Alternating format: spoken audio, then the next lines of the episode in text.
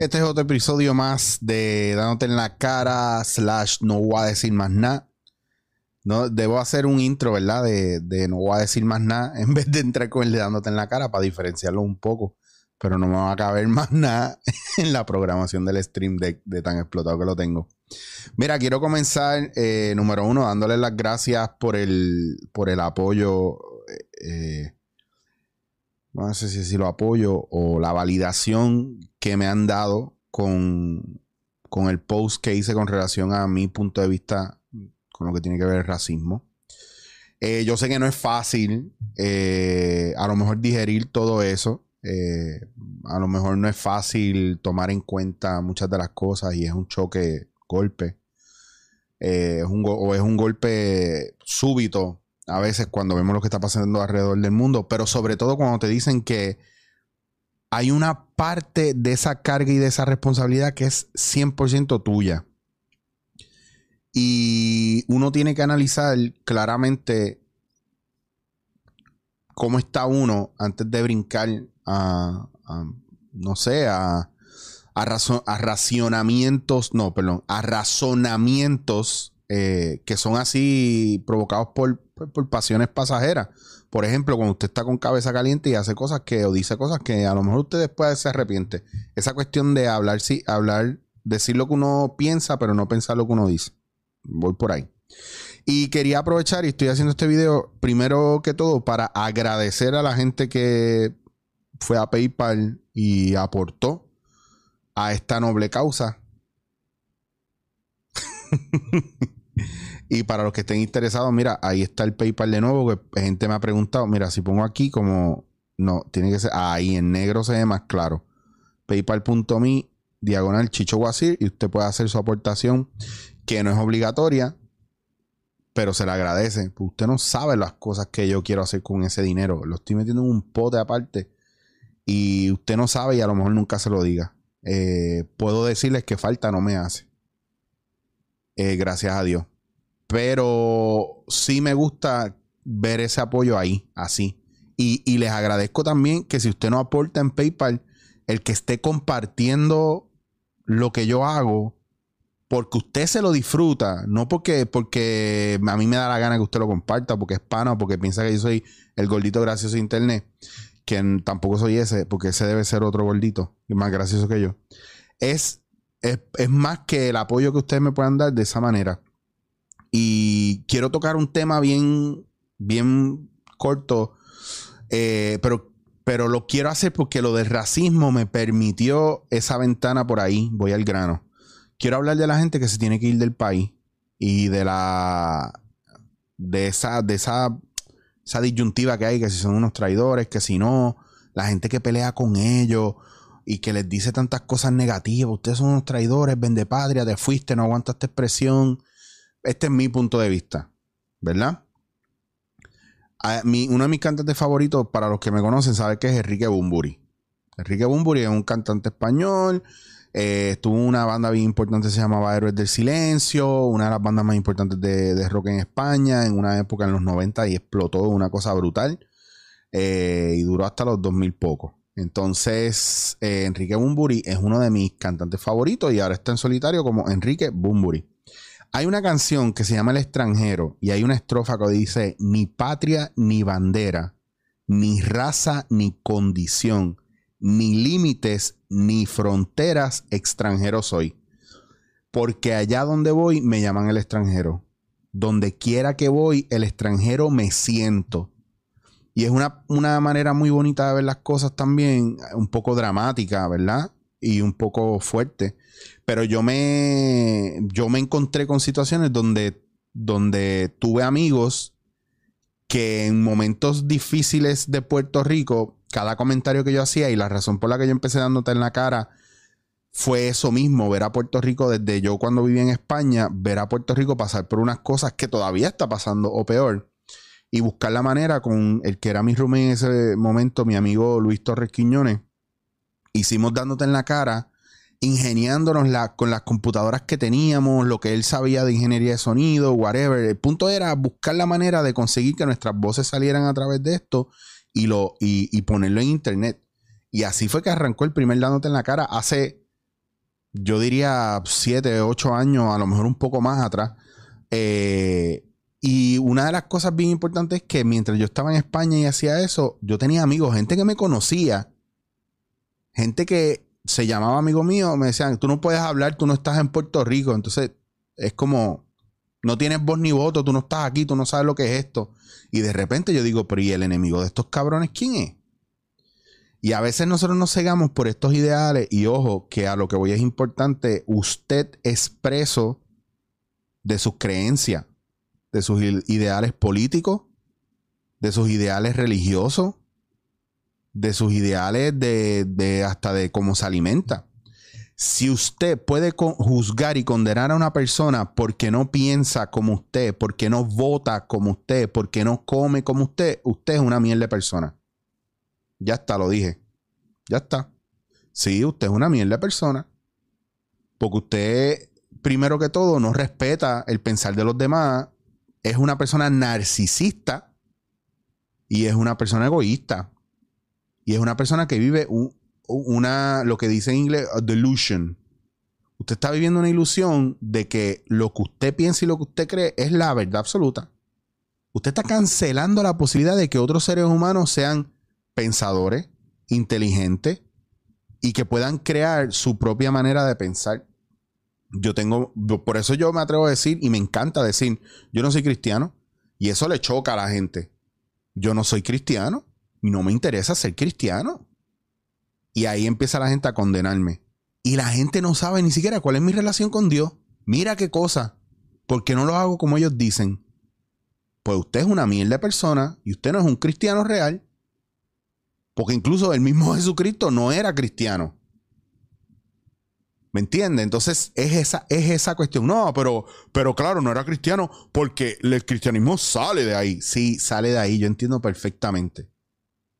Pero es lo que pasa con todas las religiones. La sistematización de algo, la privatización de algo, el cambiar una idea y modificarla, y, es como dice un gran pensador, en el, Dios que yo, en el que yo creo no está hecho a la imagen y semejanza del hombre. Y yo no voy a hablar de religión, simplemente estoy explicando un punto con relación a las creencias de cada cual. Ahora bien, volviendo a la gente que se va del país. Usted sabe lo difícil que es tomar esa decisión, ya sea con rabia o sin rabia. Usted que está aquí en Puerto Rico y ha criticado tantas veces al puertorriqueño que se va, ¿usted sabe lo difícil que es irse de su casa? Por la situación que sea, ah, que tienen que aguantar como macho. No, aguanta tú como macho. Si ese es el argumento. Aguanta tú. Acuérdate y piensa en esto. Si tú estás condenando a alguien que se va, tú estás viviendo en miseria. Tú estás viviendo en dolor y no lo quieres aceptar. ¿Por qué? Porque a la miseria le gusta la compañía y la gente que se va son unos traidores. ¿Por qué? Porque te quedas tú solo atrás. Ahí es que está el problema. El problema no son ellos, el problema eres tú. Tu problema es eres tú. Cuando tú le escribes cosas negativas a la gente en internet, el problema no es a la gente que tú le estás escribiendo en internet. El problema eres tú. Entonces, cuando yo les hago la pregunta, ¿somos tóxicos o somos elixir? ¿Somos veneno o somos elixir? Ahí está. Esa es la prueba. Entonces, cuando tú te tomas cinco minutos para reflexionar con relación a lo que tú estás haciendo, es una, una, una oportunidad que tú tienes de tomar otras decisiones y de dejar de criticar y dejar de estar diciéndole a la gente por qué está mal. Cuando todos los comentarios que tú haces son negativos, ¿verdad? Eh, cuando te da alegría escribirle cosas negativas a la gente es porque estás viviendo en miseria y probablemente seas una mierda de persona. A mí me encantaría no que, se pusiera de moda más que pelear o, darle par de tiro a la gente, escupirle a la gente la, la, cara. Como que si nosotros pudiéramos resolver las cosas escupiéndonos la cara, me encantaría. Porque estaríamos todo el mundo embarrado, hasta más no poder, pero no habrían muerto y no había gente lastimada y los hospitales no estuvieran tan explotados y no hubiera tanta gente llorando. Se resolvería escupiéndose la cara. Y es una manera en la que yo probablemente pelearía con todo el mundo en la calle, porque yo soy bastante peleón y jodón. Pero tienes que preguntarte cuando una persona es peleón y jodona, hasta qué punto aguantó que se convirtió en eso.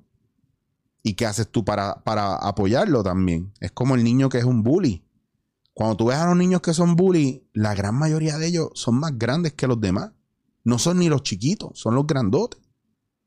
Y cuando tú miras para atrás, es que alguien los laceró de alguna manera. O el papá le hizo eso, o el hermano le hacía eso, o el tío o la tía le hacía eso, la mamá le hacía eso, o otros amiguitos que tenían le hacían eso. Y se volvió una manera de defenderse, el bullying.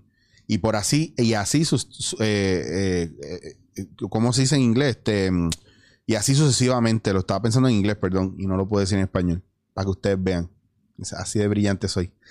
Pues llega un punto, volviendo al tema, bien importante sobre todo, y hago énfasis en que la gente que se va sufre mucho. Yo sufrí un montón cuando me, vi, me fui, yo me fui con el corazón roto, yo me fui con mucho dolor porque me sentía rechazado, sentía que no tenía oportunidad aquí y, fui a sufrir las de Caín en otro lugar, que después les voy a contar cómo yo pude bregar con mi depresión, cómo pude bregar con un intento de suicidio, con un divorcio, con perder mi casa tres veces, eh, con vivir en la calle, porque hubo un tiempo yo estoy viviendo en la calle en Nueva York. Y, incluso mi familia, al solo y cada vez que menciono eso, eh, pues no, saben cómo ni cuándo, pero no es culpa de ellos. Yo nunca dije nada tampoco. Y, y, parte de ese proceso de viajar el mundo y ser nómada y no tener una casa estable me ayudó a muchas cosas y una de ellas, la más brutal, fue conocer gente espectacular y aprender mucho de otros países. Por eso soy un tipo inteligente por eso encajo en todos, en todos lados, por eso se me es fácil relacionarme con los demás y por eso mucha gente también me toma en cuenta para muchas cosas porque tengo esa capacidad de adaptarme y fue algo en el proceso de aprendizaje que me ayudó. Pero los traigo hasta acá porque yo quiero dedicarle estos últimos minutos no a aquellos que odian o le pelean a la gente que se va, sino yo quiero elogiar, aplaudir, abrazar fuertemente y decirle a la gente que está fuera del país que estoy con ustedes. A mí me escribe mucha gente que está fuera de Puerto Rico y yo chequeo el podcast, quienes me escuchan y hay mucha gente en Estados Unidos que me escucha y que se fueron porque no vieron otra opción. Y yo quiero aprovechar el momento más cursi de la vida para darles a ustedes lo que a mí me dieron una vez. A mí me dieron una vez un poema que me voló la cabeza y que lo sigo leyendo al sol de hoy y lo seguiré leyendo una y otra vez en todos mis viajes, que me parece espectacular. Y este poema se llama Ítaca de Constantin Cavafis. Eh, y dice así, cuando emprendas tu viaje a Ítaca, pide que el camino sea largo, lleno de aventuras y lleno de experiencias. No temas a los lestrigones ni a los cíclopes, ni al colérico Poseidón. Seres tales jamás hallarás en tu camino si tu pensar es elevado. Si selecta es la emoción que toca tu espíritu y tu cuerpo. Ni a, los, ni a los lestrigones, ni a los cíclopes, ni al salvaje Poseidón encontrarás. Si no los llevas dentro de tu alma, si no los yergue tu alma ante ti. Pide que el camino sea largo, que muchas sean las mañanas de verano en que llegues, con qué placer y alegría a puertos nunca vistos antes. Detente en los emporios de Fenicia y hazte con hermosas mercancías, nácar y coral, ámbar y ébano, y toda suerte de perfumes sensuales, cuantos más abundantes perfumes sensuales puedas. Ve a muchas ciudades egipcias a aprender, a aprender de sus sabios, Ten siempre ahí Ítaca en tu mente. Llegar allí es tu destino. Mas no apresures nunca el viaje, mejor que dure muchos años. Y atracar, viejo ya en la isla, enriquecido de cuanto ganaste en el camino sin aguantar a que Ítaca te enriquezca. Ítaca te brindó tan hermoso viaje, sin ella no habrías emprendido el camino, pero no tiene ya nada que darte aunque la halles pobre, Ítaca no te ha engañado. Así, sabio como te has vuelto, con tanta experiencia entenderás ya qué significan las Ítacas. Y a mí ese poema me voló la cabeza y a lo mejor usted pueda tener un poco de problema entendiéndolo, porque a mí me pasó también. Eh, y me tomó muchos viajes y muchas veces ir para adelante y para atrás, para adelante y para atrás. Búscalo. Ítaca de Cavafis con K y con V. Cavafis. Búsquenlo, léanlo, reléanlo. Para mí, Itaca era Puerto Rico. Yo estuve muy molesto con Puerto Rico por muchos años porque decía, Puerto Rico, ¿por qué no me aceptas? Puerto Rico, ¿por qué no me abres los brazos? Y venía y daba talleres y no, y no venía nadie. Y venía a hacer guisos y se cancelaban. Y pasaba, la pasaba mal viviendo en casa de, de amistades. Me dio chikungunya. Eh, mi familia no estaba. Mi mamá viajaba mucho a ver a mi hermana en Estados Unidos. Yo me sentía solo. Eh, mis amistades estaban en otra onda. Yo me sentía como un extranjero. Y mientras más viajes daba y volvía a leer el, poema, me daba cuenta que yo extrañaba a Puerto Rico, pero Puerto Rico no era lo que iba a cambiar y lo que me iba a, a, recibir. Que a veces nos vamos y decimos, ah, Puerto Rico es una mierda, no se puede vivir ahí y no se puede hacer nada. Sin embargo, mucha gente me pregunta por qué yo me vine de España. ¿Y por qué no me quedé en España si me iba tan bien? Y es que España es otra Ítaca. España no va a cambiar por mí. Lo que pasa es que yo me adapté a España. Y yo le di la vuelta. Y yo busqué resolverme allá. Y Puerto Rico no es diferente a eso. Puerto Rico no me está ofreciendo oportunidades. Yo tengo que buscar esas oportunidades. ¿Tú quieres volver a Puerto Rico? Tú que estás allá afuera, ¿de verdad tú quieres volver aquí a la isla? No tengas miedo y vuelve. Vuelve con lo que aprendiste y trata de ponerlo en práctica acá. Ah, yo no puedo, tengo familia. Pues entonces busca la manera de conectar con tu isla. Pero no te sientas que esto se acabó aquí porque el viaje es largo. Y a lo mejor te va, vas a venir para acá a morir. Y te van a enterrar aquí. Y eso es bonito. Que tú quieres vivir aquí ahora, trabaja para ello. Así como tú amas la isla y la extrañas, yo sé que la isla te ama y te extraña a ti igual. Lo que pasa es que estamos mirando donde no es. Termina tu entrenamiento afuera, concéntrate bien en lo que estás haciendo hoy fuera de Puerto Rico y no dejes de soñar con volver para acá. Porque si lo puedes soñar y lo puedes ver, estás más cerca de hacerlo real de lo que tú te imaginas. Y si tu vida está allá y te sientes contento allá, cuando mires para acá, no mires con odio, mira con amor y tú vas a ver que las cosas van a cambiar. Porque Puerto Rico va a seguir siendo Puerto Rico, España va a seguir siendo España, México va a seguir siendo México. Pero tú, tú no eres el mismo que ayer. Tú no eres el mismo que empezó escuchando esto. Esto fue dándote en la cara, slash, no voy a decir más nada. Nos vemos. Esto es dándote en la cara.